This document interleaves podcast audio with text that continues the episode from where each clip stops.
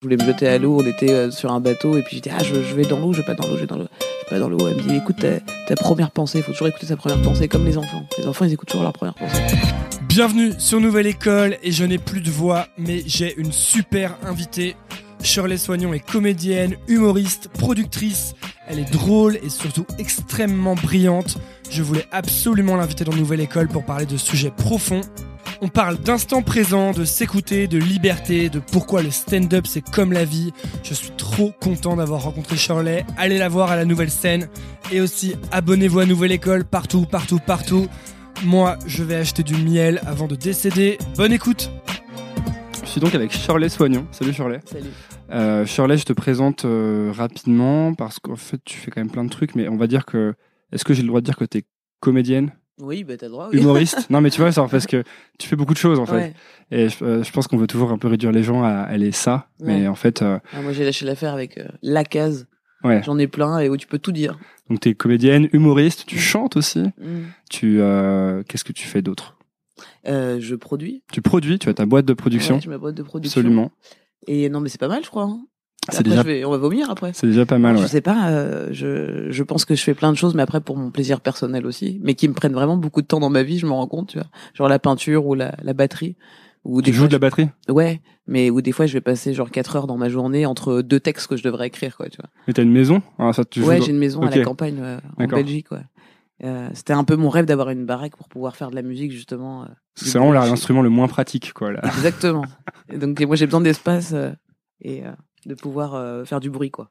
Donc, comme je te disais tout à l'heure, je t'ai euh, euh, découvert un peu via Navo et ensuite il y a Adrien Méniel qui est venu me dire donc, salut à eux s'ils écoutent, euh, Bisous, bisous les gars. qui, qui est venu me dire tu connais Shirley donc je suis allé voir et j'ai écouté aussi ton interview dans le café du Losset Mm. et plein d'autres d'ailleurs mais d'ailleurs je trouve que la personne qui fait ce podcast est- fait des bonnes interviews. Ouais, bah Louis Dubourg, écoute aussi. tu voilà nous dédicace. écoutes. Dédicace, hein. Et Ouais, euh, vrai qu'il il assure. Parce que c'est- pardon, je coupe. non non vas-y vas-y c'est un podcast où moi je coupe beaucoup donc n'hésite pas à me couper. D'accord, ok, on, va- c'est- on va se couper, on ça va être s'en un fout, battle de qui coupe le plus la parole. Euh, donc non, mais Louis Dubourg, c'est un, un jeune humoriste de stand-up que moi j'ai rencontré il y a à peu près un an et demi. Et en fait, euh, il, il a vite euh, commencé à, à côtoyer tout le monde dans le, dans le milieu et avoir, je sais pas, comme cette gentillesse, cette bonté que tout le monde dit, il est génial ce mec, il est génial et tout. Et donc il avait un peu cette fibre déjà de, de, de parler avec tout, tout le monde, tu vois, n'importe quel groupe, genre de personnes. Et, euh, et donc tu l'entends dans ses podcasts, quoi. Il est très sensible à, à l'autre, et peu importe son milieu social ou, ou- ce qui est pas forcément évident dans l'humour en fait. Pourquoi? Ben, je trouve qu'il y a, bon, il y a beaucoup de, de, de- on, il y a pas autant de bienveillance que ça. Et Louis Dubourg est un mec hyper bienveillant, quoi. Et moi, j'aime bien cette genre, ce genre de philosophie de, de vie. Il est très bienveillant, tu vois, vis-à-vis de l'autre. Voilà. Et ça s'entend dans ses podcasts. J'aime beaucoup ce mec. Et du coup il a la bonne technique d'avoir fait un podcast un peu comme moi pour euh, rencontrer tous les gens qu'il avait envie de rencontrer. Ouais. Et d'ailleurs, quand j'ai écouté ton podcast, j'ai dit, tiens, c'est rigolo, vous avez la même euh, intonation, la même musique. Bon, je pense qu'on fait pas un podcast par hasard, s'intéresser aux autres comme ça. C'est l'effet miroir. C'est marrant que tu dises la même musique ça fait deux fois que tu dis ça tu parlais de Ah, je- ouais, ça c'est. la musique de la voix c'est ça? Ah ouais, j'ai dit musique quand Euh, je sais pas, on parlait de quelqu'un tout à l'heure, t'as Ah, dit, ah oui, la musique. hein. Ah, on parlait de Joseph Roussin. Ouais, oui, c'est Tu vrai. disais, j'aime bien sa musique. Oui, oui, parce que c'est les gens ont une, ont une musique quoi. On parle d'univers des fois, je trouve ça un peu tu vois, bizarre, réducteur, genre il a un super univers. Et ouais, je comprends pas trop cette expression. Donc je parle de musique, la mélodie des gens, tu sais, Hmm. une façon de parler, de. Tu vois là par exemple, je suis. Euh... t'es voilà, c'est comme sur France Culture, un peu, là. Ouais, c'est ma musique du jour. Je t'avais entendu, en fait, dans le, dans le café du Losset, ce qui m'avait vachement, vachement interpellé, Mhm. euh, c'est que tu, tu parlais beaucoup de moments présents. Mhm. Et à un moment, dans une autre interview qui n'a rien à voir, dont j'ai oublié le nom, désolé, euh, tu dis que tu recommandes un livre, et le livre que tu recommandes, c'est euh, Le pouvoir de l'instant présent, de Mhm. Eckhart Tolle. Et euh, c'était marrant que tu recommandes ce livre. Euh, C'est un livre que j'ai lu il y a peut-être un an et demi, deux ans, à un moment où euh, moi j'étais euh, j'étais en vraiment vraiment en dépression totale. Et euh, et c'est un livre qui m'avait trop marqué quoi. je l'avais lu j'avais pris comme une énorme baffe. Et euh, après je l'avais voulu l'offrir à tout le monde puis je l'ai recommandé plein de fois. Et euh, et ça je trouvais ça intéressant que tu parles de ce bouquin. Et euh, en fait je voulais te demander pourquoi tu avais recommandé ce bouquin et à quel moment t'avais t'étais entré en contact avec ce livre? Écoute, je crois que les, tous les gens qui sont rentrés en contact avec ce bouquin étaient dépressifs quand ils sont tombés en contact. Genre, c'est comme une lumière, genre ah, une bible quoi de dépressif. ouais c'est ça Est-ce que tous les, même euh, Kian en, en parle dans le podcast euh, de- du Café au 7 juste après. Et, euh, et on en avait déjà parlé tous les deux sur le fait que ben on l'avait découvert quand on était plus bas, tu vois. Et que euh, je me rappelle plus vraiment comment je l'ai trouvé ce bouquin. Je, je sais plus. Parce que je sais que c'était vraiment genre oh oui c'est tout ce qu'il dit est évident. C'est-à-dire qu'en fait c'était le premier bouquin que je lisais sur le tu vois l'estime de soi, enfin toutes ces conneries, la spiritualité, etc. Sur les bouquins. C'est ton premier bouquin de self-help un peu, c'est ça Ouais, ou le premier bouquin auquel j'étais là, waouh, ok, c'est euh, c'est simple euh, ce qu'il dit et puis ça me parle directement. J'ai pas besoin de cérébraliser la chose pour la comprendre. C'est juste là en moi. euh, et puis c'est une notion de vie, de l'instant présent, en fait, qui nous rappelle à, à ce qu'on faisait instinctivement quand on était enfant. Tu vois, de d'être de vivre là, le maintenant, euh, de jouer, de s'amuser. Tu vois, de pas penser. euh, on n'avait pas les, les factures, on n'avait pas de futur à penser, quoi. Et donc ça nous rappelle des choses qu'on connaît déjà, en fait. C'est pas des trucs qu'on doit euh, qu'on doit euh, comment s'appelle euh, mettre dans notre disque dur quoi tu vois C'est des trucs qui sont déjà là mais qu'on a oublié, c'est ça c'est ça en fait c'est une piqûre de rappel ce bouquin je trouve Toi, qu'est-ce qui, qu'est-ce qui fait que t'as, quand t'as lu ça, en fait, il y avait une période où t'avais oublié ces trucs-là?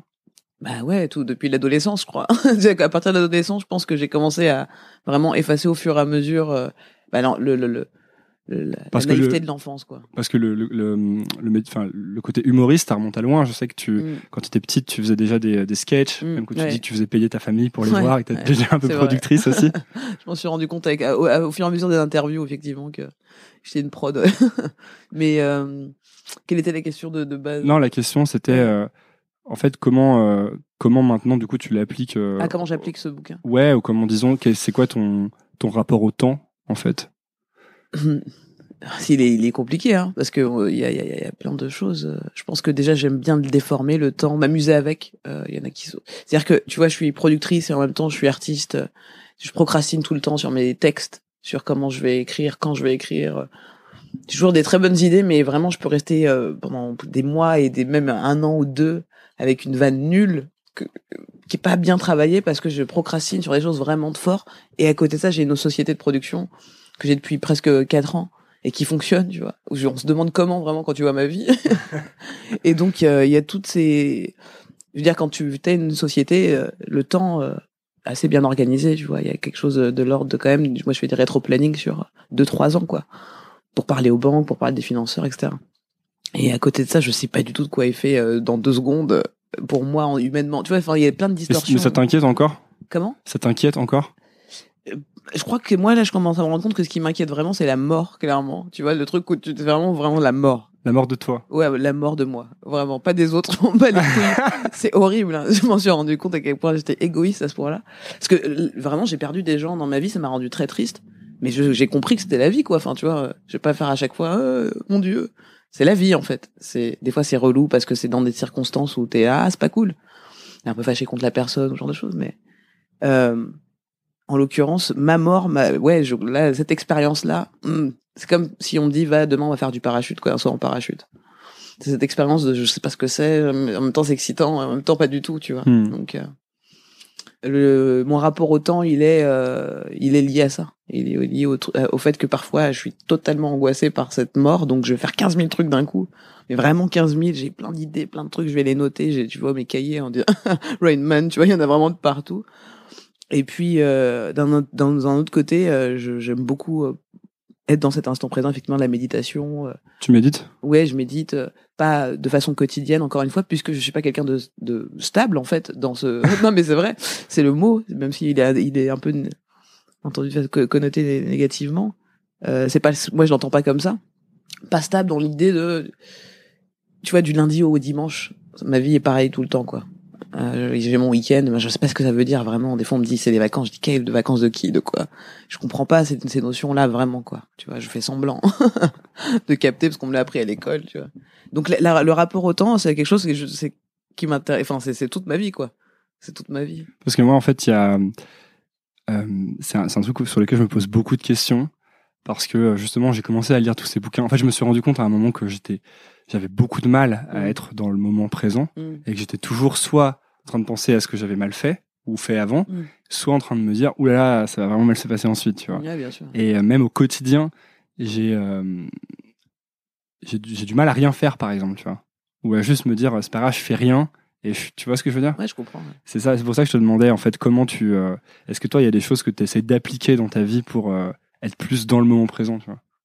Je crois que ce que j'essaie d'expliquer en ce moment, c'est d'arrêter d'essayer de m'appliquer des trucs. Parce que ça, c'est ce qui fait que je, re- enfin, je n'arrive jamais à le faire, en fait. T'as as appliqué quoi euh, par le Comment? T'as appliqué des trucs par le passé euh?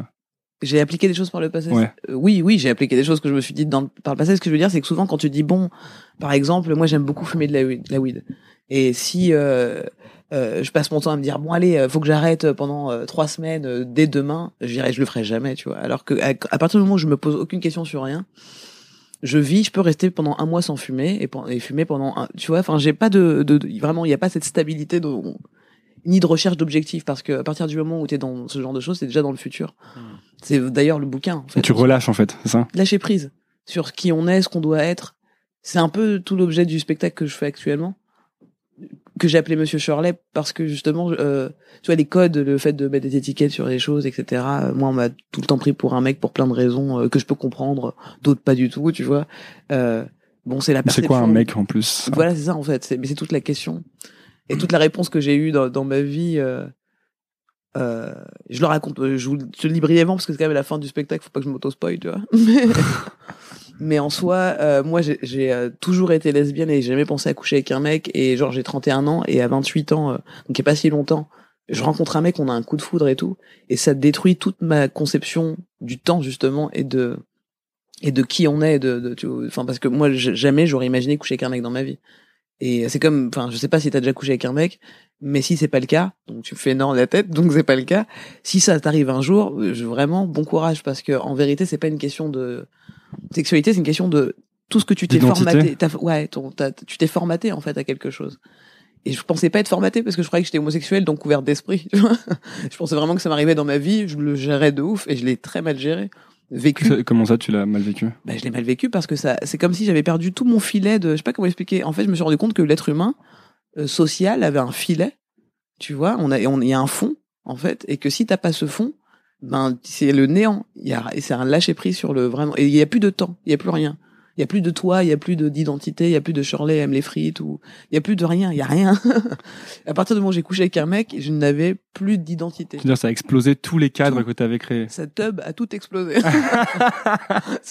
Pour que tu entendes bien le ça ça a vraiment genre pouf fusion Euh, alignement des astres et euh, et, et tout plus plus d'astres après tu vois. Et euh, ça t'a dé- ça t'a déprimé? Enfin, ça t'a stressé? Ouais et donc je suis passé par une phase de dé- dépression que j'imaginais pas je pensais pas mais je- tout ça tu le vois après en fait. Tu le vis tu le sens tu te rends pas compte que t'es en train de- d'être complètement euh, dépressif parce que dans tes actions dans ta façon de euh, réfléchir le, le mec le sait que t'es que t'as qu'il a été un élément euh, perturbateur comme ça. euh. je pense qu'il peut pas se rendre compte parce qu'il peut pas il, il a il est il est pas dans il a pas mon expérience de la vie. On a, et puis lui il est hétérosexuel donc c'est d'ailleurs un échange qu'on a eu qui était assez incroyable c'est qu'il m'a quand même dit mais ça va enfin je comprends pas ce qui est aussi perturbant que ça.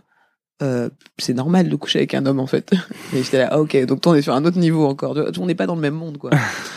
Donc euh, en tout cas dans mon monde c'était complètement euh, il y avait plus de monde. Et c'est c'est hyper intéressant de se rendre compte que aujourd'hui des fois on fait des, des belles phrases sur oui on, on joue un rôle dans la vie etc maintenant je sais vraiment qu'on joue un rôle dans la vie et que euh, on s'auto convainc de qui on est. Tu comportes un masque, c'est ça on ou- porte le masque là je l'ai vu le mien. Je l'ai vraiment vu ce qui est tombé. C'est cassé je suis obligé de le recoller et tout donc j'en ai refait un autre tu vois depuis mais Vous voilà, dire qu'on est obligé d'avoir un masque quoi qu'il arrive bah, dans son vraiment- ouais non sinon tu vraiment j'aurais fini à l'HP Parce que tu sais ce que tu me dis, ça me fait penser à, tu sais, a Jim Carrey et euh, ses frasques récentes, tu les as vus Et bah justement, il est là-dedans. En fait, il, Oui, il parle ouais. d'avoir zéro masque, en fait, c'est ça? Et du coup, d'être. Il dit qu'à la fois il est tout, mais en même temps, t'as l'impression qu'il est rien. C'est ça un peu. c'est très dur à Ça a l'air flippant, moi, je trouve. ce qui- ouais. c'est très flippant Surtout, je le vois sur le plateau. euh, je, je sais pas, ouais. Ouais. il a l'air un peu perché, quoi. Ouais. C'est vrai que moi, il y a plein de potes, euh, Navo notamment, euh, on en parlait tout à l'heure avant le podcast, mais Navo, euh, il, il a parlé de ce documentaire, il était super énervé, tu vois. Il a vu Jim Carrey, il dit, mais moi, un mec comme ça sur un plateau, jamais, quoi. Tu vois. Pourquoi Euh, bah, jamais je peux. Il, ça, ça l'énervait de se dire, t'as, un film avec je sais pas combien de comédiens, une équipe de ouf et tout ça, et t'as un gars que tu dois gérer, Ah oui. qui est juste relou, quoi, tu vois. Ouais. qui est là, non, Jim n'est pas là, quoi. C'est relou. Et euh, moi, je l'ai regardé le documentaire et vraiment, j'étais là, c'est tellement marrant ce qu'il fait. Et c'est tellement, euh, mais j'ai- enfin, je le comprends tellement et je comprends tout le monde en fait. Comment s'appelle le documentaire déjà? Jim and Andy? Ouais. Et euh, c'est ouf, quoi. Enfin, c'est, moi, je trouve ça très drôle ce qu'il a fait et en même temps, je comprends que ce soit absolument chiant pour des gens qui sont dans un autre monde. Oui. Tu vois. Du coup, t'as re- tu t'as reconstruit. euh, T'as reconstruit quoi en fait? Comment? T'as J'ai reconstru- reconstruit quoi? Ouais. Ouais, bah, j'ai reconstruit une identité quoi, pour qui s'appelle Monsieur Shirley maintenant. Ouais. Mais euh, ouais, euh, en fait, si tu veux, j'ai pas vraiment changé mes, mes codes que j'avais avant cette expérience. C'est plutôt que j'ai conscience de, de mes codes maintenant. Tu vois. Ça t'a donné envie de, de, de plus déconstruire de, ou d'arrêter de déconstruire justement Non, j'ai arrêté de déconstruire. Non, j'ai arrêté. J'ai essayé, hein, j'ai vraiment tout cassé à un moment donné, tu vois. J'étais là, ouais, viens, on sort ensemble et tout. Et vraiment, j'étais trop loin. J'étais là, non, j'y arrive pas. J'y arrive pas. C'est pas moi, en fait, tu vois. C'est, mais c'était vraiment au-delà du fait que.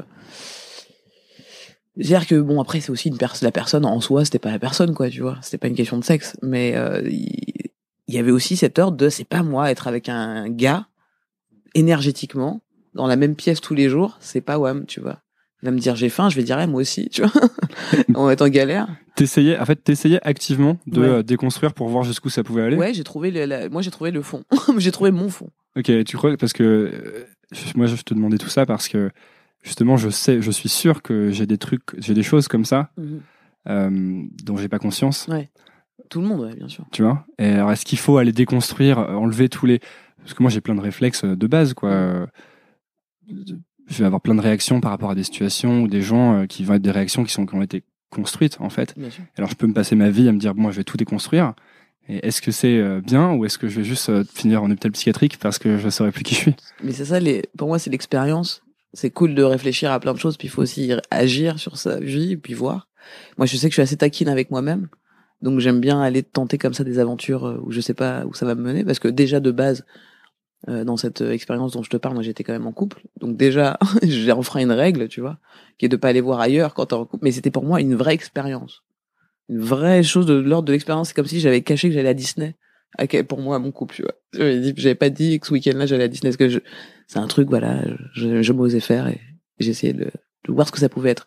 Sans imaginer une tromperie là-dedans. Hmm. Tu vois, c'est vraiment une idée d'expérience avec soi-même, quoi. Je suis très taquine avec moi-même. Parce que c'est aussi, je pense quand t'es humoriste, je crois qu'inconsciemment, des fois, je me demande à quel point notre métier influence nos actions dans la vie.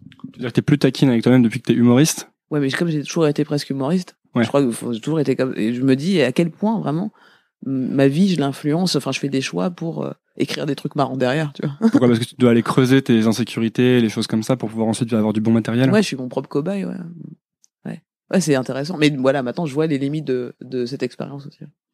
Parce qu'il y a un gros côté. euh, euh, moi, j'ai l'impression qu'il y a un- quand, quand je regarde ce que tu fais et j'ai vu ton parcours, j'ai l'impression qu'il y a tout un thème de, de, de recherche de liberté aussi, Mm, mm. et que t'es toujours là. Par exemple, Que tu j'ai dis- tatoué sur mon bras. t'as tatoué liberté sur ton c'est Ouais, moi euh, free. Tout à l'heure, tu me disais euh, que t'es nomade actuellement, Ouais. que tu vis dans des, Ouais. tu vis dans une baraque en Belgique et que tu Ouais. fais, que tu fais des allers-retours, etc. ouais, comme je joue à Paris, ouais. C'est, euh, ça a été un, c'était une démarche consciente de, euh, encore une fois, de pousser la, voir jusqu'où, tu pouvais être libre. C'est mon problème, quoi. C'est à chaque fois, à chaque fois, je me dis, je réfléchis après. J'ai pas de permis, par exemple. Donc, normalement, t'es pas censé à la campagne quand t'as pas de permis, alors que tu joues à Paris, tu vois. Je me suis engagé, j'ai signé un contrat pour jouer à Paris tous les, tous les week-ends et je décide à ce moment-là de partir vivre à, 3 heures de Paris. Euh, parce que ma copine décide d'aller faire ses études là-bas, elle reprend ses études, elle est en pleine campagne. Je suis aussi très bien avec cette personne, donc j'ai besoin aussi de cet équilibre avec elle, euh, de la voir, voilà, de m'apporter un peu de bonheur. Euh, et en même temps, j'avais envie de vivre à la campagne, donc elle y était. Et je dis ah bah tout tout match, tu vois. Et je réfléchis avec l'affect plus qu'avec le Mhm. avec le, le rationnel quoi. Donc me, me voilà effectivement arrivé à la campagne quoi. Tu voulais vivre à la campagne pour, euh, c'est pour le boulot? Ouais, pour- parce que j'en avais marre de Paris, quoi. J'en avais marre de Paris, donc je me suis dit bon, en fait, je suis très dans l'ins- l'instant, ouais, pour le coup. Vraiment, genre, ah, je crois que j'en ai marre, je me casse, quoi. Il y a pas de. Et là où tout le monde te dit, mais attends, euh, il y a ton métier, machin. Et je me dis, ouais, mais mon métier, je vais pas bien le faire si je suis pas bien avec moi-même déjà, tu vois. Donc euh, c'est vrai que ça pousse à faire, euh, à s'écouter en permanence. S'écouter. Quand t'es humoriste et tout. Mais moi, je pense qu'il y a, il y a plein de choses qui font que j'en suis arrivé à cette façon de réfléchir, qui est très sauvage en fait, tu vois par rapport à une société, à une organisation, à des amis. Ouais, y a un- moi j'ai l'impression qu'il y a un côté, tu t'es extrait de la, de la matrice. Ouais, j'essaie en fait, mais je rigole en fait parce que je peux pas vraiment m'extraire de la matrice. Ah, c'est justement ça, c'est le, ce dont on parlait tout à l'heure. Tu vois, je fais C'est quand tu t'extrais trop, il y a. Ouais. Donc je fais, je fais je dose quoi. Mais c'est comme le fait d'être humoriste et productrice. C'est vraiment la même chose, c'est-à-dire que productrice c'est le côté terre à terre de ma personne et l'artiste, tu vois. Celle qui rêve, qui pense à plein, qui imagine, qui n'a pas de limite dans. Moi j'ai. La productrice elle réfléchit pas du tout pareil que l'artiste vraiment. Je suis la même personne, tu vois, mais je ne réfléchis pas du tout pareil pour le même projet, tu vois. Genre j'ai deux avis contraires des fois. Tu pouvais pas être en, CDI, toi? Non, mais non, j'ai essayé, ça n'a pas duré longtemps. J'ai fait, ah, ça va être chaud. Non, non, le fait d'être, c'est c'est pas le fait d'être dans un bureau euh, le- tous les jours, machin. C'est l'intention qu'il y a dedans, quoi. C'est les gens, la tristesse des gens. C'est, tu vois, c'est l'énergie qu'on t'apporte, quoi. Euh, c'est pas le fait du tout d'être à un bureau fermé. C'est pas ça. Je peux vraiment, j'ai ce côté moi très euh, laborieux du travail. Je- Des fois, je peux être enfermé dans mon bureau pendant des, des jours et des jours. Tu vois, c'est pas du tout le problème d'être enfermé dans un bureau. C'est euh, l'énergie des gens qui sont là parce qu'ils doivent avoir de l'argent, quoi. Tu vois. Enfin, ce truc de pas faire un truc qu'on aime, quoi, tout simplement. Ça me déprime. Toi, t'as su dès le début qu'il fallait que tu fasses un truc que t'aimes. J'avais pas le choix. Puis, tu sais, quand, euh, je sais pas, est-ce que j'allais te dire justement, tu prends du recul sur euh, sur qui t'es et tout. La, la- moi, la vie, elle m'a un peu obligé, quoi. C'est-à-dire euh, de, de de voir euh, tout, tout, toutes euh, mes expériences de la vie font que j'étais obligée d'un moment donné de le, de voir vraiment mon reflet dans le miroir. C'est-à-dire, on parle de ce truc-là, mais là, vraiment de voir qui tu es. Euh, en l'occurrence, le fait d'être une femme, le fait d'être noire, le fait d'être humoriste, le fait d'avoir des locks. Mais c'est marrant, t'es un peu le pôle inverse de euh, l'homme blanc euh, cisgenre Ouais, en d'école fait. de commerce. totalement Moi. l'inverse. on est euh, yin et le yang. C'est. D'ailleurs, il y a, il y a- t'as une phrase dans un de tes sketchs où tu dis euh, que ta mère t'a dit que tu devais, il Ouais. fallait choisir parce qu'ils pouvaient pas tous les avoir. Ouais, on m'a dit enlève noir. Mais ouais, effectivement, euh, le fait d'avoir tout ça, les expériences de la vie font que. Puis quand t'es, je te dis, t'es artiste, tu rencontres plein de gens, euh, t'as des discussions, des réflexions, tu finis par te rendre compte de ce que tu représentes dans le monde. Déjà, tu vois. Euh, je me suis rendu compte, hein, c'est, on a un maillot, en fait. Je suis pas sûr que le micro t'entende très bien. Ah, dis-moi. Là, il t'entend bien là. C'est bon, ok. Euh, tu vois, le fait d'être, de représenter tout ça, c'est avoir un maillot, quoi, dans une, d'être, faire partie d'une équipe. Et j'étais pas au courant. J'ai mis vraiment beaucoup de temps à comprendre que je faisais partie d'une équipe, quoi. Une équipe euh, choisie, c'est pas du tout choisi, hein, c'est arbitraire, quoi, par rapport à ce que tu sors. euh, Comment tu sors du, du vagin de ta daronne, quoi, tu vois. C'est après, hop, tu vas dans une équipe directe, quoi. Hmm. Et ça, tu le sais pas. Toi, t'as mis longtemps à le comprendre. Ouais, de ouf. Mais vraiment, alors que parce que ma famille est métissée, quoi. J'ai une grand-mère blanche et un grand-père noir. Ça fait que je, pour moi, je comprenais pas. Tu vois, j'étais pas enfermé dans quelque chose. euh, la société qui m'a montré qu'après il y avait des trucs qui étaient enfermants. Une culture, une culture enfermante, quoi. J'ai cette double culture là. Le fait d'être aussi homosexuel. euh, euh, je pense que mon père il m'a tellement cassé les couilles à me dire il faut être, tu vois, euh, il faut être plus fort que les autres, il faut en faire plus dans cette société, ma fille, il faut se battre. euh, en plus, il y a une femme, euh, puis en plus, t'en rajoutes derrière, machin. Euh, faut, va falloir te battre plus. Ça m'a tellement saoulé au- euh, qu'au bout d'un moment, en fait, ça, ça a été ma force et en même temps, euh, quelque part, ma, faible- ma faiblesse, c'est-à-dire de, de, de devoir à la fois dépasser ce truc, parce que tu sais, c'est pas, c'est à la fois motivant et en même temps destructeur cette phrase, tu vois. Il faut que tu dépasses, faut que tu, Ah ouais, je vois très bien de quoi tu faut- parles. là, oh là là, mon dieu, mais pff. Donc euh, voilà, c'est avec ce genre de, de, de, de préceptes que tu joues pour euh, te rendre compte que t'es dans des, des formats formatés quoi, notamment par les parents aussi, tu vois. Parce que t'as fait du, fait, une- euh, t'as fait du sport de haut niveau aussi à un moment. Ouais, en fait j'ai fait 10 ans de basket et j'ai fait du un an en fait aux États-Unis et euh, c'était euh, c'est pas du haut niveau par dans le sens où euh, j'ai pas fait l'université, mais j'ai été accepté dans l'université. Mais j'ai refusé au moment donné où j'étais accepté à l'université de Houston de de d'y aller. Donc j'ai pas fait le haut niveau, j'ai fait du semi-pro. quoi. Pourquoi t'as refusé d'y aller?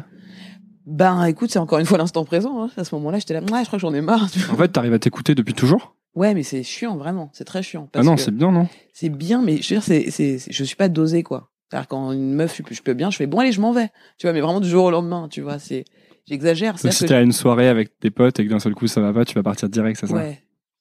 Et souvent, je veux dire, quelqu'un me ramène.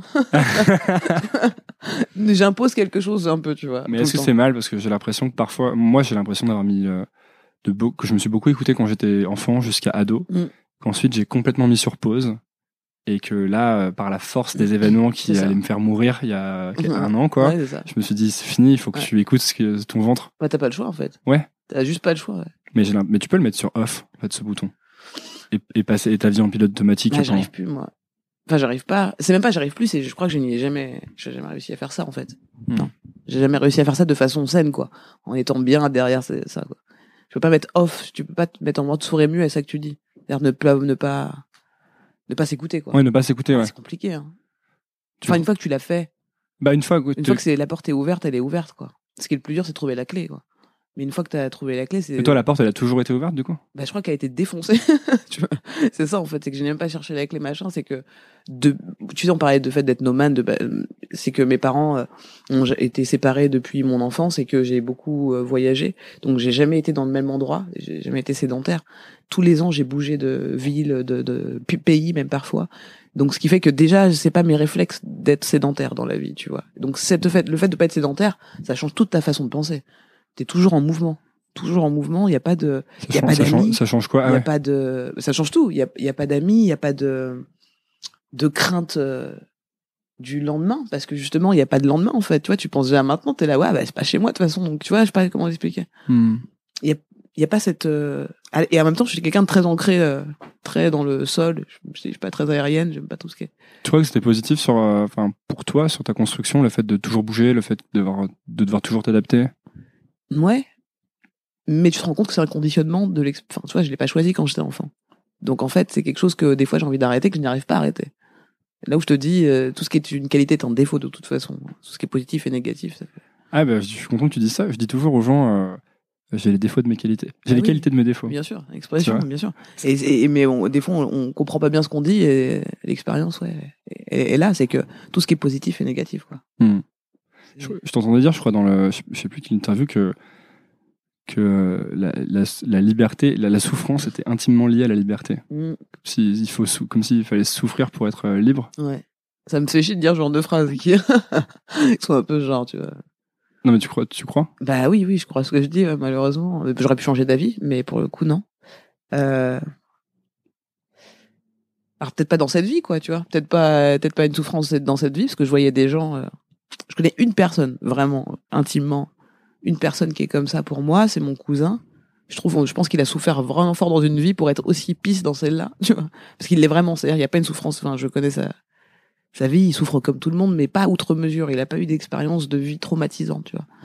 Il n'y a rien eu de tout ça, mais il est d'une euh, ouverture, d'une euh, simplicité euh, dans l'instant présent, justement, ce, ce, truc de lâcher prise, de pas avoir peur du, du lendemain. Il a ce truc de changer comme ça s'il s'écoute, quoi il a fait des hautes études pour être designer euh, produit, il a bossé chez Adidas et puis d'un coup il dit moi je vais être chanteur.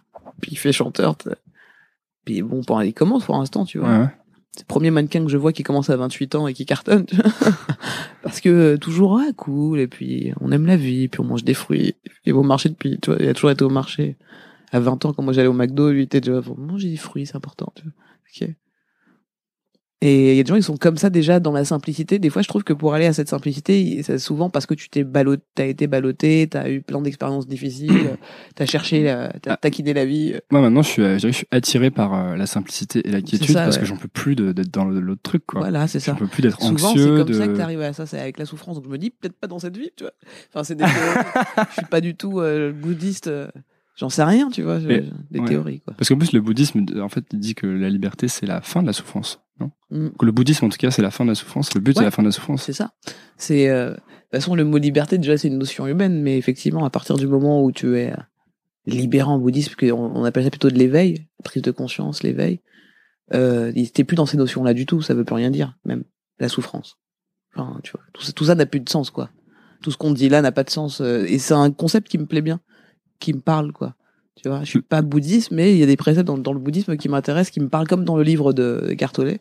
Tu vois, ça, ça, parle à mon corps, mes, mes sens.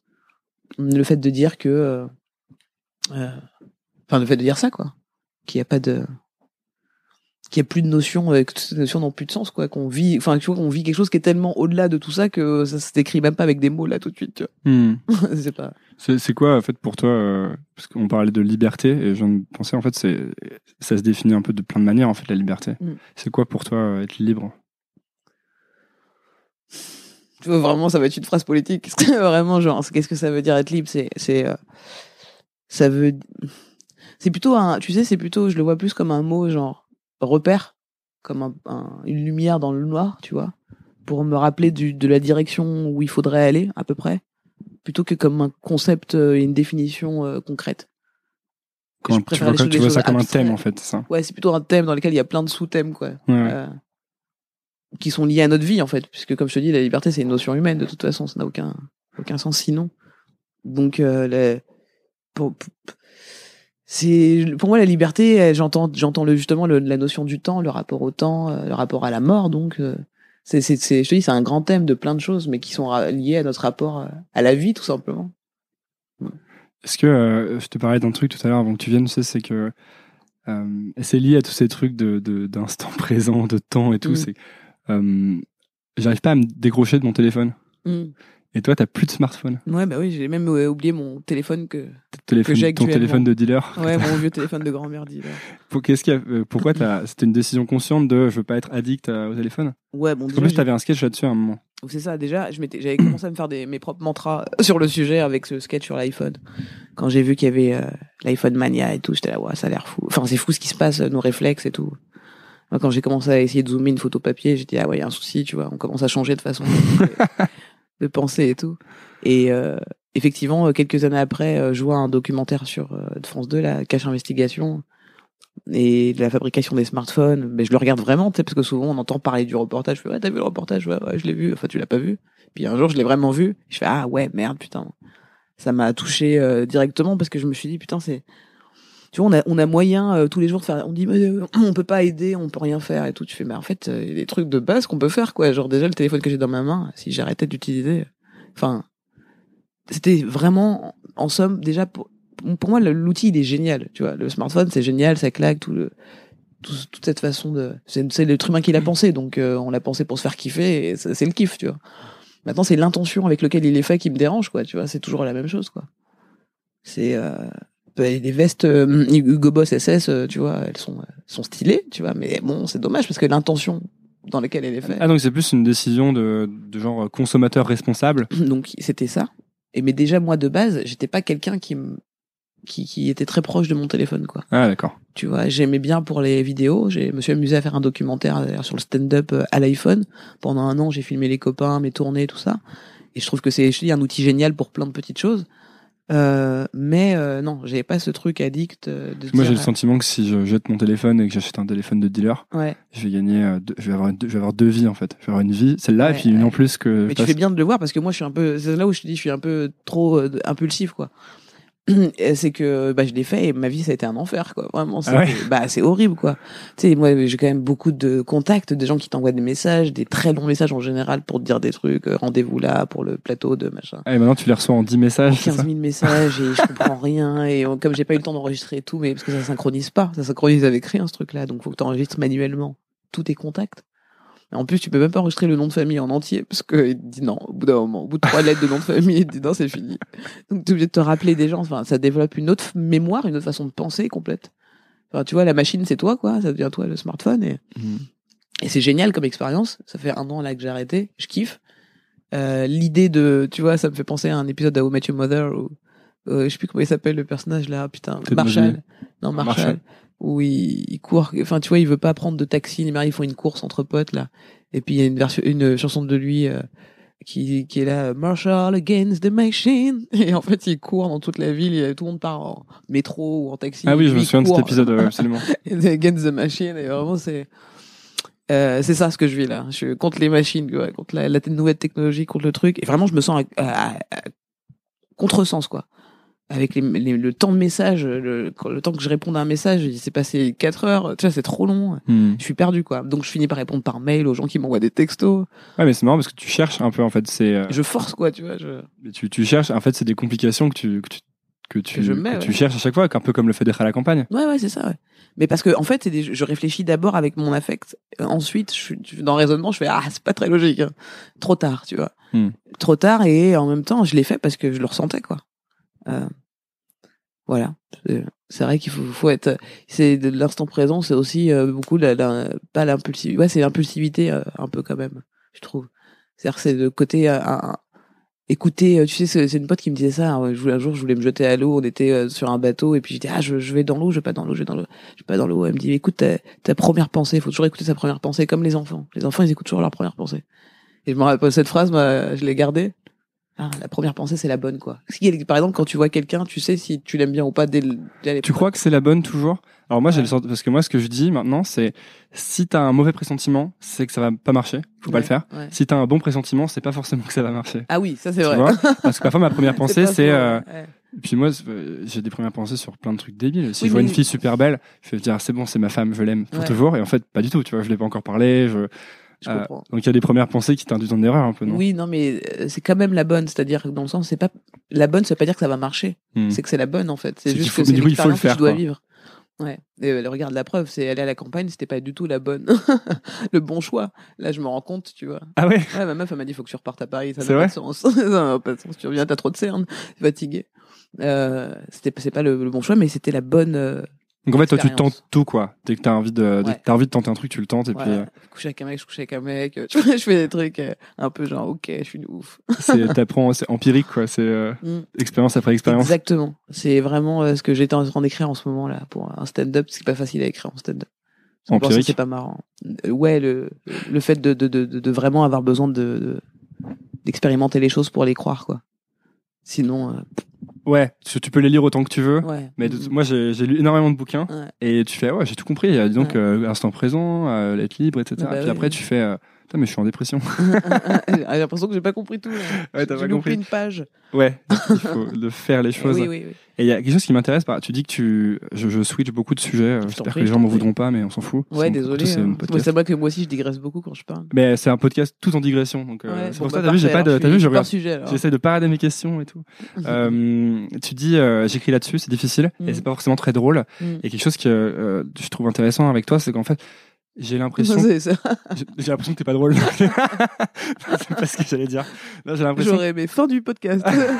Et merci à la semaine prochaine. Non, mais parce que je t'entendais parler de George Carlin dans une. Ouais. euh, et George Carlin, c'est un type qui.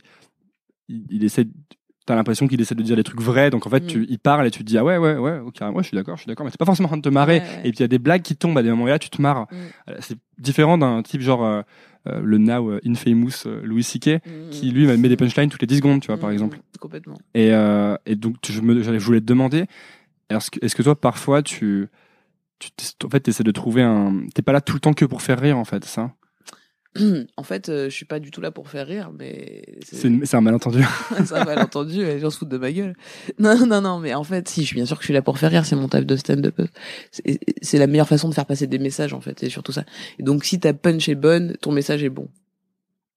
Ta punch est bonne. Mais après, c'est une question de jugement de valeur, évidemment. Mhm. Tu vois, il y a des punches qui sont très bonnes pour des publics, et là où je suis là, ah, putain, c'est raciste, tu vois. Donc, euh, chacun ça, c'est un jugement de valeur. Mais en l'occurrence, pour moi, quand ma punch est vraiment bonne, c'est que j'ai réussi à, à clairement exposer mon idée. Donc euh, oui, j'essaye en tout cas. Je crois que la plupart des stand-uppers aujourd'hui, euh, ça, ça a changé le stand-up de, de basique qu'on faisait au début, en fait, parce que c'était le début du stand-up. c'est quoi, c'est quoi la, la différence Euh, ce le stand-up d'observation, on va pas, on dit voilà. vous avez vu les mecs dans le métro Voilà, et euh, puis ça s'arrête là. Et puis on dit bah oui, mais on est allé où? En fait, je crois qu'aujourd'hui le stand-up c'est un peu celui que je suis en train de faire pour la plupart des gens, parce que il se passe tellement de choses de ouf.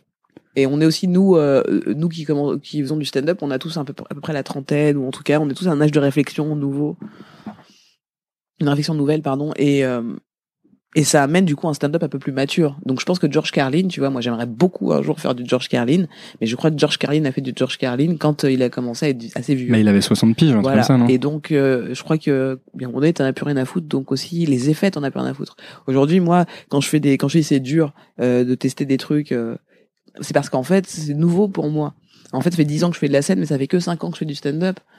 Parce que les cinq premières années, je faisais de l'humour. Je savais pas, je connaissais pas vraiment le stand-up. Je, conna- je connaissais pas les stand-uppers américains. Je connaissais les humoristes français, moi. Je connaissais l'humour en France. c'était quoi tes, des- tes influences? T'es genre Gad Elmaleh tout ça ou... Ouais, c'était en fait euh, oui, oui, il y avait Gad Elmaleh, mais euh, il y avait tu vois, c'était c'était un peu tout, tu vois, donc c'était rien finalement. C'est non pas que je je, je vais descendre le travail des, des, des collègues et des pairs, au contraire. C'est juste que moi, en tout cas, je savais pas vraiment ce que j'aimais. J'aimais un peu tout partout, tu vois. Et d'un coup, quand j'ai vu euh, les premiers stand-up américains, euh, parce que euh, Kian et tout ça, on se passait des, des, des disques durs avec des vidéos, machin, et que j'ai découvert George Carlin, je fais oh putain, c'est exactement ça que je veux faire depuis le départ. Mais je savais, j'aurais pas pu le nommer. Je savais pas, je l'avais jamais vu en fait. comment tu le décris? Comme le fait effectivement juste de dire des choses. Et mais en fait, elles sont tellement vraies ces choses chez George Carlin que euh, c'est drôle parce que c'est vrai. Moi, il y a plein de moments où les gens ils font Hum et moi je rigole, tu vois, parce que c'est ma façon de m'exprimer au monde. Mais euh, effectivement, c'est vrai que souvent on n'a pas l'habitude de cet humour. Mais pour moi, c'est un vrai humour à part entière qui sont des punchs où tu peux vraiment faire haha. Tu vois, là où les gens pour l'instant font Hum parce qu'ils n'ont pas l'habitude qu'on leur dise des trucs. qui sont tellement. C'est intéressant ça. Il y a, tu crois qu'il y a une euh, une préparation de l'esprit des gens qui est nécessaire avant que par exemple tu peux faire des choses trop nouvelles Ouais. et que du coup ça ça prend pas aussi bien? Je sais plus qui me disait Ouais, ça. des fois, ça, ça peut paraître. En fait, le problème, c'est que moi, j'essaie de pas trop me dire ça avec moi-même parce que c'est, un peu présomptueux, tu vois, de dire, ouais, c'est prétentieux de, de dire, en gros, euh, j'ai de l'humour du futur. Non, mais Les parce gens qu'il sont y a pas jamais prêts. eu de George Carlin en France en fait. Pour euh, il n'y a pas eu de préparation du terrain. C'est vrai. Euh, mais sur le stand-up en général, en fait. Parce que finalement, à part des proches, tu vois, dont on parle tout le temps quand on parle de l'ancien stand-up. Donc des proches c'est euh, un petit peu plus proche de George Carlin, tu penses? Pour moi, c'est un des plus proches, mais un peu Ouais. proche, tu vois. Mais il y avait pas, voilà. Cette conscience de dire, je vais raconter des trucs, quoi. tu vois. Vraiment. C'est-à-dire, j'ai vraiment envie de vous raconter des trucs euh, pour, pour que ça déconnecte des choses dans votre cerveau. euh. Euh, mais effectivement, il n'y a pas de préparation de terrain du tout, du tout. Pour le stand-up d'une manière générale, mais encore plus pour ce type de stand-up-là, ouais. Et euh, ça, ça- c'est un truc qui te fait peur de, de justement de défricher comme ça ou pas? Bah là, ça me fait plus peur, ça me fatigue des fois. C'est plus en mode ah c'est relou, je suis toute seule. Des fois, ou des fois on est deux trois. Puis après, euh, voilà. Mais c'est vrai qu'en même temps, j'ai pas trop de choix, quoi, parce que c'est ça que je sais faire. Après, sinon, je serais pas heureux si je commençais à aller euh, sur TF1 dans le décor penché pour euh, dire ouais, je suis comme tout le monde. Tu vois, je suis pas comme. Enfin, je, je veux pas être ça. Voilà. Je veux pas être le truc de ah bah j'aime bien euh, un tel. Tu vois là, tu vois ce que j'ai aimé à l'époque, la façon dont j'aimais les choses et dont je les consommais. Je voudrais pas que mon public les consomme comme ça, quoi. Parce qu'en fait, on, on pense connaître les choses, mais on connaît pas. Et donc, je voudrais avoir un, public plutôt de niche finalement. Tu vois, c'est fini l'histoire de penser au grand public. Un- un Au début, tu pensais au grand public? Ben oui, parce qu'en fait, euh, j'ai grandi avec la télévision finalement. euh, alors, euh, je me suis rendu compte qu'à table, on mangeait avec mon père, on mangeait avec la télé. Enfin, tu vois, on regardait, euh, c'est, c'est, comment ça s'appelle, Star Academy à l'époque, et on s'engueulait à cause des votes, tu vois. Donc, on était dans cette culture de la télé. Donc, en fait, inconsciemment, ça jouait sur euh, mes objectifs vis-à-vis de mon art. C'est-à-dire que Tu y réussir, c'est passer à la télé. Ouais, il y avait un amalgame inconscient. Et quand j'ai fait de la télé, je me suis rendu compte que de- j'étais bah, attends, attends, je comprends pas, j'aime pas du tout ça. Et c'est dans cette mon taf. Et puis après, j'étais voir une psy au moment qui m'a dit, mais c'est pas votre taf, ça. Ça, c'est pas, ça, c'est une option dans votre taf. Vous faites de la scène. Vous faites du spectacle vivant. La télé, c'était pas vivant. Enfin, c'était pas. La télé, c'est pas ça, c'est pas que c'est pas vivant, c'est, tu sais, faire vraiment de la télé, quoi. Le côté euh, télécrochet, en l'occurrence, que je Mm. faisais à l'époque. Je trouve que vraiment, t'as des- c'est fake, quoi. Tu vois, il y a un truc euh, pas du tout. euh. Puis toi, tu connais rien, tu sais pas ce que tu, tu sais même pas pourquoi t'es là. Donc déjà, c'est pas normal que tu sois là. Tu vois, donc voilà. J'ai j'ai expérimenté ça et euh, j'ai dit ah ok j'aime pas cette façon de le faire. Encore une fois, t'as essayé avant de pouvoir dire j'aime Ouais. pas et de faire la Ah, suite. et j'ai vraiment essayé. J'ai vraiment fait plein de trucs que j'aimais pas. Vraiment. Pendant beaucoup, de- beaucoup trop de temps. Je crois que c'est aussi mon éducation du fait d'être une femme, pour le coup. Euh, même si on prend beaucoup pour un mec physiquement, euh, je reste une femme dans mon éducation. Et euh, je crois qu'on on on est souvent éduqué pour dire oui à tout, presque. Tu vois? Toujours être poli, être sympa. Euh, et je crois que j'ai souvent été trop sympa. Tu sais, je veux pas te dire non, j'ai peur de, j'ai peur de gêner, pas déranger, euh, vexer, blesser pendant longtemps en tout cas, tu vois. Tu... On a cette image de moi de quelqu'un qui est très sûr d'elle, qui sait exactement où elle va, mais putain, c'est tellement touchant que quelqu'un fait attention à toi, à ton travail, et te dit ah j'aimerais bien t'inviter à un truc. Et... Moi j'ai 15 000 potes, ils font ah non c'est mort, je le fais pas, c'est pas payé euh, comme il faut, etc. Toi tu fais mais c'est quand même mon travail de le faire, tu vois, c'est bien de. Et tu dis oui, et tu dis oui à tout et et euh, donc ou dire oui à tout, euh, tu vois, au bout d'un moment, euh, bon voilà, je sais exactement ce que j'aime et ce que j'aime pas. Tu sais, tu sais exactement quand est-ce qu'il faut dire oui et non maintenant? Non, toujours pas. Parce que moi, je suis nul à ça. Non, je hein. sais quand. je sais. Non, si je sais quand maintenant quand est-ce qu'il faut dire non. Euh, ça me fait de la peine maintenant, tu vois, mais je le fais parce que ça me fera plus de peine. En fait, je suis le genre de personne qui dit oui à tout, puis après qui qui change. T'as non pas canule, non, non j'annule pas, mais je le fais euh, les, les sourcils froncés, Ouais, ouais. tu vois. Et donc c'est cool pour personne. Je moi, j'annule, donc euh, c'est peut-être peut-être mieux de le faire. à- Moi, je dis oui et après, je, ah, je roule sur mon Ouais. canapé pendant une journée et je fais en fait non, pas. c'est ça. Ça arrive aussi. Ça arrive aussi que j'annule avant. euh, Non, désolé.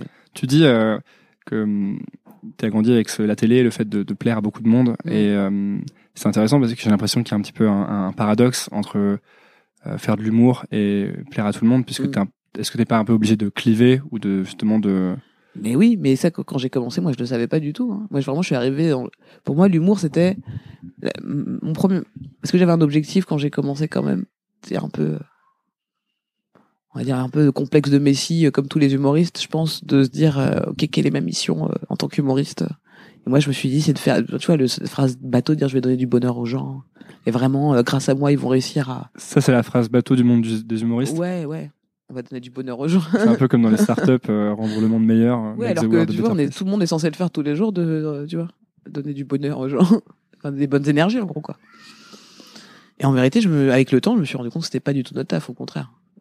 Donner du bonheur, tu vois, c'est, enfin cette illusion, enfin, pour, ouais, le vrai taf d'humoriste. Après, euh, moi, je suis rentré dans, je dis, je suis rentré par une porte où notre taf, c'était donner du bonheur aux gens et de vraiment toujours faire croire que notre vie était formidable et que si on fait une dépression, on peut pas en parler sur scène. Par contre, euh, on nous voit dans le public, tu vois, dans closer pour euh, avec euh, en flouté, genre, euh, genre, elle fait une dépression, tu vois. Par contre, je peux pas vraiment en parler sur scène.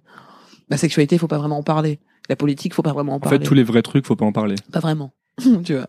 On peut pas te dire non, dis- on peut- mais on te dit pas vraiment. Et donc, euh, moi, c'est Alors que c'est les choses, c'est les vraies de- choses qui sont drôles en fait. En de ouf. Et quand moi, j'adore partir en tournée dans des clubs, des caves, tu vois, où vraiment t'as le vrai public de la ville, quoi, tu vois.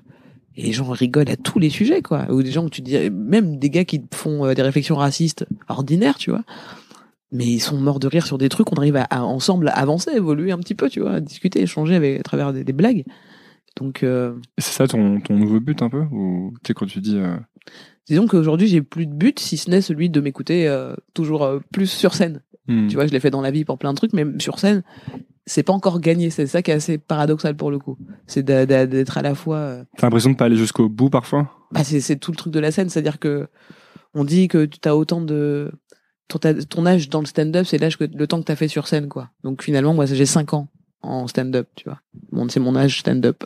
J'ai 5 ans, donc je suis un bébé. C'est intéressant, ça veut dire qu'il y a un côté, euh, c'est vraiment le temps passé qui fait la qualité quoi. Exactement. Donc je suis un, un bébé, euh, je vais apprendre à marcher, je vais rentrer à l'école primaire, tu vois. Donc j'ai- je vais apprendre à lire, à écrire et je vais pouvoir bien m'exprimer. Donc là, pour l'instant, en stand-up, je suis qu'à la jeunesse, quoi. Euh, ça met beaucoup de temps. C'est un, c'est un sentiment euh, positif, non Du coup, d'être euh, à l'âge, d'être au début? C'est là où vient toute l'angoisse dis- de la mort, mon ami. Ouais, c'est ça. C'est là où tu dis, ok, faut pas que je meure là, vraiment, parce qu'il faut que je. Faut que je devienne fort. Parce qu'au début, moi, je pense que je voulais mourir à 27 ans, comme tout le monde, tu vois. comme tous les gens qui veulent être connus. Et euh, tu sais, on a tous ce truc. Enfin, tous, Alors moi non, moi je voulais être connu, mais je voulais Il y a pas beaucoup mourir. de psychopathes, ouais, euh, comme moi. riche et connu longtemps. Ouais, non. Vraiment, c'était plus le côté euh, affect de tout le monde va m'aimer plus fort. Ah oui. Parce que je serais mort plus jeune, tu vois.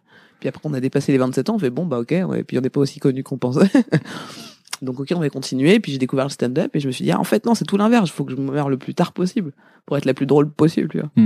Euh, mais j'avais pas de référence, effectivement, en France avant sur le stand-up. Je savais pas ce que c'était, donc j'ai mis du temps à comprendre. Et du coup, il y a encore des moments où tu fais des spectacles et où tu te dis, ah, j'aurais pu aller plus loin, ou euh, je suis pas allé assez loin. Oh, ou tout je- le temps, c'est tout le temps, tout le temps, tout le temps. Parce que ça, c'est un gros, un de mes autres débats du moment, c'est euh, est-ce que je vais, bah, j'aime bien écrire des choses Ouais. et euh, et même dans les interviews, je pense, je me dis, est-ce que je dis assez la vérité? Il y a un type, un auteur qui s'appelle Neil Strauss, Mhm. qui a fait des trucs trop bien, genre la biographie de Marilyn Manson, que je recommande à tous ceux qui écoutent, qui est excellent, euh, et qui dit qu'il faut pas chercher à être drôle, qu'il faut chercher à dire la vérité, Mm. et que la vérité s'occupe d'être drôle. En Ouais. fait. Et C'est vrai, mais des c'est fois, c'est dur de dire la vérité. est très belle cette phrase, c'est. C'est dur de ouf. Ouais, je trouve ça Et moi, les plus, terrifiant, quoi. C'est intéressant ce que tu dis, la plupart du temps, je me plante en ce moment sur scène. Pour moi, je me plante, les gens le voient pas forcément, mais pour moi, c'est totalement un échec. C'est pas du tout l'idée que je voulais défendre, et puis ça se développe pas bien, la punch est pas bonne et tout. C'est vraiment ce que je me dis, c'est putain, ce que je ressens à ce moment-là, je devrais le dire aux gens. Parce que, en fait, ils le vivent un petit peu, d'un tu vois, ils sentent bien qu'il y a un truc qui est pas aussi drôle que ce que ça devait être. Tu devrais dire ce qui passe, c'est ça? Ce Ouais, ce que je ressens. euh, C'est trop intéressant ce que tu dis parce que Écouter on, son émotion et la, la dire, quoi. On me reproche souvent dans ce podcast, enfin les gens qui me font des reproches me reprochent de, trop interrompre. Mhm. Et en fait, euh, moi ce qui m'énerve c'est quand j'interromps pas assez Mm. parce que euh, parfois j'interromps pour parler de moi donc je, je comprends, mais Mhm. il y a parfois où j'interromps pour poser une autre question qui n'a rien à voir. En fait, c'est parce qu'elle elle passe et je me dis si j'aurais plus jamais l'occasion de la poser cette question. Ouais, bah Et il faut absolument que je la pose maintenant Ouais, parce que c'est le vrai truc que je voulais demander. ouais. Parce que parfois je pose des questions et en fait la personne me- m'en parle et je suis là ouais d'accord mais en fait j'ai envie de poser une autre question et je vais pas la poser parce que j'ai peur d'interrompre. Ouais, ouais, c'est. euh, Je pense qu'il faut s'écouter. Hein. Mais ça aussi c'est un muscle. en fait. Encore une fois. Hein Ça aussi c'est un muscle encore. Ouais, c'est ça, ça se travaille et puis euh, c'est faut s'écouter, mais c'est l'expérience qui te dira si c'est une bonne chose ou pas. De couper les gens, je pense que oui, a priori. Si tu le sens, tu le sens quoi. T'as peur de peur de cliver euh, ou de trop cliver ou de dire une grosse connerie ou de Ouais, c'est ça qui est chiant quand tu fais du stand-up. surtout tu en, dois- en- quand les humoristes j'ai l'impression que tout le monde est un peu sous tension euh, notamment euh, je pense que sans doute que l'internet et les réseaux sociaux ont Mm. pas mal joué là-dedans mais Attention par rapport. bah t'as peur de dire des bêtises quoi ou de, de- vu que c'est un métier artistique, Ouais, si ouais. tu veux être bon, faut toujours que ce soit un peu à la frontière. Ouais. Mais si t'es à la frontière, t'as le risque de mettre les deux pieds de l'autre côté Mm. et que de te prendre un énorme bad buzz. Ouais, oui, ouais. Le, bon, c'est clair que c'est compliqué. C'est même pas au- au-delà de tu vois de montrer son travail. Hein. C'est vraiment déjà sur scène parce que quand tu joues euh, devant 50 personnes dans un plateau, des fois tu te plantes sur ton idée et puis c'est pas grave. C'est c'est juste ce soir-là. On est au courant maintenant quand on fait staff tous les soirs que euh, c'est juste ce soir-là et c'est pas grave. Même même ce soir-là, devant 50 personnes, il faut des fois assumer une opinion qu'on a, même si on sait qu'on peut changer demain d'avis. C'est très difficile d'arriver avec son opinion euh, parce que plus tu vas pousser ton sujet, ah, ce qui est le plus, le plus simple, c'est les, les blagues de surface, c'est-à-dire les premières blagues qui nous viennent quand on pense à un sujet. Mais là où c'est que vient de compliquer, c'est quand tu mets dans ce sujet ton avis et que ton avis, euh, ben il est intime et puis euh, ben en général si tu viens le défendre sur scène, c'est qu'il est un peu différent de ce qu'on peut entendre ou qu'on peut voir sur les réseaux sociaux ou dans les journaux, les actualités. Donc t'arrives avec quelque chose où t'as, tu trembles un peu quoi. Exemple. Euh, quand euh, je vais parler, il y avait la polémique sur Dove à un moment donné, tu sais, euh, par rapport à la publicité, t'as pas vu? Il y a eu une polémique en fait sur, par rapport à la communauté noire française parce qu'il y avait une pub Dove où il y a des femmes qui enlevaient leur pull. C'était une vidéo. Puis il y a une noire qui enlève son pull, elle devient blanche, et puis la blanche devient latino, etc. Sauf qu'ils ont mis un screenshot sur, qu'ils ont fait tourner sur les réseaux, où tu vois juste donc la femme noire devenir blanche, tu vois. Et donc c'est devenu ouais c'est super raciste et tout ça machin. Moi la première j'étais un peu euh, fâchée contre Dove parce que en fait c'est pas la première fois que Dove fait des trucs un peu euh, chelous et que moi j'ai fait de la com en, en études et je sais exactement que quand t'as une communication de crise juste avant sur le même sujet, bah la, pub d'avant tu fais très gaffe à ce que tu fais et qu'ils l'ont pas fait. Donc on se dit putain les gars vous le faites exprès ou tu vois faites attention quoi. Donc c'est c'est encore un autre sujet mais en l'occurrence ce n'était pas raciste, la pub était pas raciste en soi. En l'occurrence. Mais si des gens ont euh, comment dire chopé le screenshot et dit, Eh, ça ça nous ça nous blesse, ça fait mal, ça fait chier. Euh, c'est qu'ils sont tatillons quoi, ils font chier, tu vois, ils vont de toute façon la communauté noire va faire chier sur tout maintenant. Ça c'est un autre sujet, bref. Toujours est-il que quand j'en parle sur scène, eh ben euh, souvent je joue en plus de blanc que de noir. Quand je joue que devant des noirs, il y a des sujets euh, sur euh, sur Dove, les gens comprennent direct parce que déjà ils ont l'actu en tête, ils, ils ont vécu le truc, ils ont réfléchi à la chose, etc. Quand je vais jouer devant un public plus blanc qui n'a pas réfléchi à la chose, ça va pas du tout être écouté pareil. Donc déjà, quand je vais parler de Dove, déjà quand je vais amorcer Dove, si ils vont faire comme par exemple là, la tête t'avais, genre non, je vois pas ce que c'est. Mm. Donc déjà je fais merde. Euh, va falloir que j'explique, que je réexplique l'actu du truc. Donc déjà, tu vois, on a une distanciation qui se crée par rapport à la punch qui va arriver, quoi. Mm. Et donc c'est euh, comment euh, une bonne idée, même si tu connais pas le sujet, euh, je suis censé pouvoir t'amener à, à rire avec ça, tu vois. Et c'est ça qui est très compliqué dans le fait de d'avoir un avis sur scène et de le défendre, c'est que tu dois être toi-même convaincu de là où tu veux emmener les gens. Des fois, tu fais Et des t'es convaincu, toi? Des fois, tu sais même plus pourquoi là où tu veux emmener les gens. C'est-à-dire que toi, tu, ça te parle, mais c'est c'est tellement évident ton idée que si on te dit mais de quoi elle parle, tu vas dire ah, attends, tu vas tu vois tu vas refaire la vanne en soi, mais tu pourras pas dire exactement. Elle, ça veut dire que c'est pas clair encore. Tu vois, c'est comme un pitch de film quoi. Ouais. En, en somme, si on te dit de quoi ça parle et que tu commences à dire des détails qui n'ont aucun sens à ce moment-là, c'est que ton idée est pas encore claire. Et c'est tout le travail du stand-up en fait, c'est de réussir à être solide dans son idée, et, et, euh, mais plus tu creuses, plus tu creuses un sujet, Ouais. je- enfin ce, ce à quoi je pense en ce moment, plus tu creuses un sujet, moins t'es certain de ce que tu dis. J'ai l'impression parce que plus Oui, t'apprends bien des sûr. choses, moins c'est t'es ça certain. toute la difficulté, c'est que faut ouais, l'écrire tu après faut le dire quoi. Tu le dis, tu devant des gens et les regarder et faire Mhm, j'y crois à ce que je viens de dire. Tu penses que ça, ça s'adapte au reste de la vie hors du stand-up? Croire en tes trucs à fond, quitte à changer d'avis ensuite, plutôt Ouais. que euh, pas savoir? Ouais, mais c'est plus dur en stand-up pour moi parce que bah c'est vrai que souvent bah, on va peut-être filmer des trucs, tu vois. Moi des fois ça m'arrive qu'on ait filmé des sketchs où je suis là ah, je suis plus tout à fait d'accord.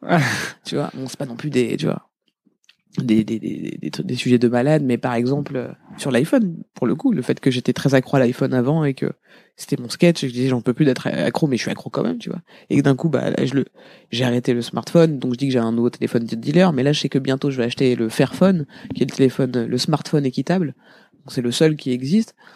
Et euh, donc je vais forcément en parler en stand-up tu vois. J'ai pas parlé de mon téléphone euh, toutes les vannes que j'ai Hmm. sur euh, le téléphone de dealer alors que j'aurai j'aurai un smartphone à ce moment-là. Donc je vais mettre à jour tout ça. Et en fait le tout j'ai mis je sais pas combien de temps euh, combien de mois à trouver mes bonnes vannes pour pas vexer les gens sur le fait que j'ai arrêté le smartphone et que quelque part c'était un peu tous des connards mais que moi non tu vois sans vexer les gens comment réussir à trouver le bon positionnement que euh, voilà les bonnes vannes pour qu'ils comprennent que c'est pas le but de les attaquer Est-ce qu'il faut qu'ils comprennent ça? Est-ce que c'est ton boulot de faire en sorte qu'ils ah oui mais comprennent sinon ils qu'ils rigolent pas Ouais. Donc ça c'est relou. parce que moi souvent je suis rebelle comme ça, je suis là, ben attends, douce c'est à moi aussi de. Parce que mais en fait tu fais non mais c'est ton métier en fait de faire rire les gens, tu vois. parce qu'on peut être euh, des fois un peu mauvaise foi, mais c'est parce que si tu prends chaque personne individuellement, c'est pas du tout le même rapport que quand ils sont en groupe, voilà, tout simplement. Donc c'est pas parce qu'ils comprennent pas le truc et qu'ils trouvent pas ça drôle des fois, c'est juste que la façon, la musique justement Ouais. dont on parlait du début, avec laquelle tu vas la dire, ben ça va. euh, Puis si tu vois que les autres ne le- la pas, tu vas pas rire. Ouais, euh, voilà, il y a tout un truc, c'est à toi de maîtriser ça et de dire, je sais exactement où je vous emmène, tout va bien se passer, même si c'est épineux. Et c'est intéressant ce que tu dis parce que je sais que euh, je vais bientôt devoir te libérer. Mais, Est-ce que euh, je suis dans une cage mais tu, dis, tu sais, tu parles de, des vidéos que tu as faites euh, il y a plus longtemps, donc, avec lesquelles tu plus vraiment d'accord, ou sûrement qu'il y a des choses que tu as faites que tu trouves moins bien aussi. Ouais.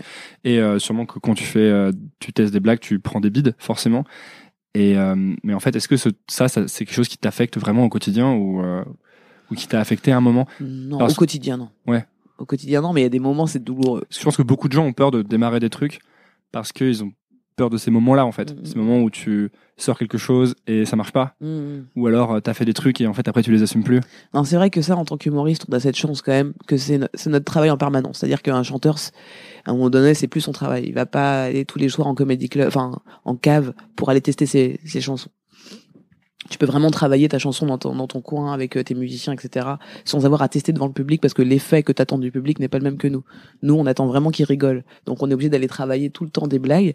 Et donc, effectivement, on se prend souvent euh, pas mal de, de vent, quoi. Donc, on a cette chance de savoir que l'échec, ça fait partie de notre réussite, quoi.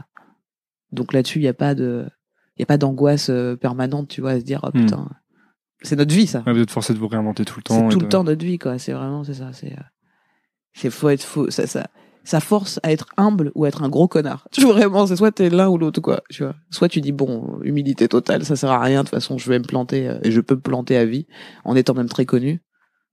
Soit, parce que c'est vraiment ça le stand-up et j'in- j'insiste sur le fait que c'est une discipline qui est toute nouvelle en France et que la façon dont nous on le pratique actuellement, ça n'a jamais eu été en fait le côté café-théâtre qu'il y avait à l'époque. C'est c'est pas du tout la même chose que ce qu'on fait nous aujourd'hui de jouer euh, trois fois par soir presque, tu vois. C'est vraiment genre, on joue euh, trois fois cinq minutes euh, dans des plateaux. Il faut qu'on on mange le maximum de scènes.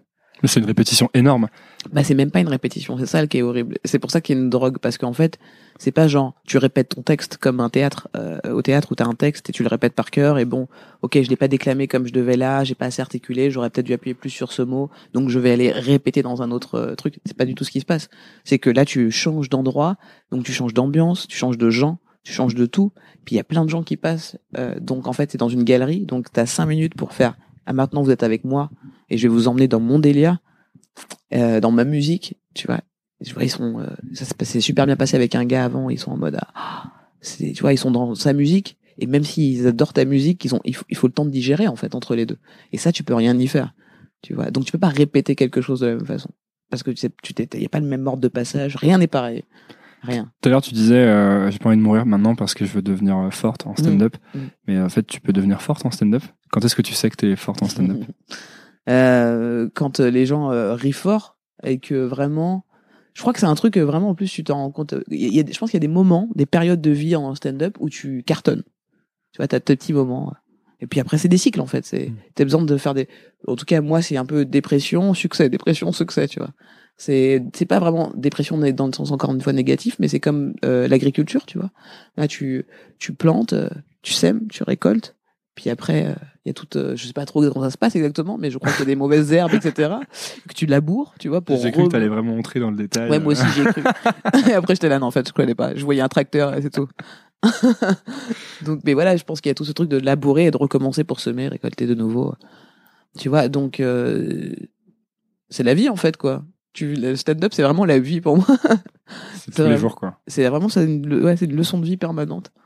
De tu, tu, tu réussis pour euh, pour échouer, pour réussir, pour échouer, pour réussir.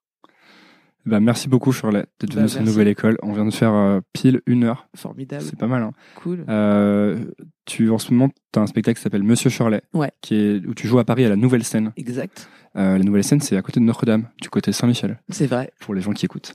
Euh, donc, parce que je dis ça parce qu'ensuite, je vais te, j'allais te demander où est-ce que j'envoie les gens qui s'intéressent à toi Euh, tu oui, ben on aller à la nouvelle à la scène. Nouvelle Scène. Ouais, pas chez moi direct, à la Pas- nouvelle scène. Non, mais je voulais dire sur les réseaux sociaux. ah ou- oui, tu vois, je suis déjà déconnecté. Euh, Facebook, hein. C'est ça, on dit ça, Facebook. Twitter, euh, Instagram. Bientôt, j'aurai re-Instagram parce que je n'en avais plus. Et j'avais plus de quoi faire des photos, donc. euh, Ah oui, je, je voyais que ça faisait longtemps que t'avais pas. Bah ouais, j'ai- je pouvais plus. Mais là, je vais avoir le Fairphone. Ah oui, j'ai oublié de te poser une question hyper importante. Vu que tu Ah. lis plein de bouquins, Ouais. quel euh, bouquin je dois absolument lire? Absolument? Ouais. Euh, je sais pas si t'as déjà lu Le Prince de Machiavel. Ouais, si, ouais, j'ai lu le Prince ouais, de tu l'as, t'as fini? Bah, je l'ai peut-être, je l'ai lu il y a longtemps quand j'étais à l'école, donc peut-être que Oui, je l'ai c'est ça. torché À l'école, t'as dû faire des extraits, euh, des analyses de texte. De... Ouais. Pas du tout. Bah, je vais relire je, ça. je pense qu'il faut le relire adulte, ce bouquin. Il est, euh, il est intéressant sur le, la façon dont on pense le monde, je trouve. Ok, j'irai lire ça. Ouais, et tu voulais des trucs un peu plus, peut-être, euh, un peu plus spirituels, peut-être. Non, non, non, pas du tout. Non, un peu plus. Il y a euh, la Bible, sinon. La Bible. J'aime beaucoup. La dernière fois, j'ai acheté le Coran. Je me suis dit, tiens, Ouais. je vais lire ça. Allez, je l'ai jamais lu. D'accord. J'ai lu 10 pages. J'étais là, oh là là, qu'est-ce que c'est relou. Ouais. Et, euh, mais je vais, je vais, euh, pardon, j'espère pas que j'ai évident. offensé personne. Ah, bah, euh, je qui- pense à quelques personnes quand même. Non, mais Ils de la, quand même, même pas mal en de la France. même manière que euh, j'avais, j'ai jamais pu lire la Bible, quoi. Je, j'arrive Ouais. pas. Ça Bah oui, me- je comprends. Mais c'est- pourtant, Mais c'est tu- que. Normalement, on dit euh, islam. Je crois qu'en islam, t'as pas le droit de toucher un Coran comme ça. Ah bon? hein. Je crois. hein. Bah, pour- pourquoi? Je- Enfin, il faut faire des ablutions d'abord. Il faut se laver les mains. Euh, Ah. reg- Regarde ablution sur YouTube, tuto ablution. Parce que je l'ai acheté euh, à. bah oui, de toute façon, tu peux l'acheter comme ça. Ouais, Il y il a faut- pas- pas avait- on pouvait pas se laver les mains avant de l'acheter en tout cas. Quoi. Ouais, ils, faisaient- ils ont pas marqué dessus. Ils devraient. Parce que je, il me semble que c'est assez. euh, chez eux, ils aiment bien qu'on se- qu'on fasse les ablutions d'abord, qu'on respecte le livre sacré, quoi. Donc je te le dis comme ça, tu feras tes ablutions. C'est pour, toi, quoi, pour pas crever bêtement. Eh ben, merci beaucoup d'être venu sur Nouvelle École. C'est cool. Yes. C'est, la, la pire manière de finir un podcast. C'est cool. Tu m'as coupé la parole pour dire au revoir en plus, donc ça fait un peu mal.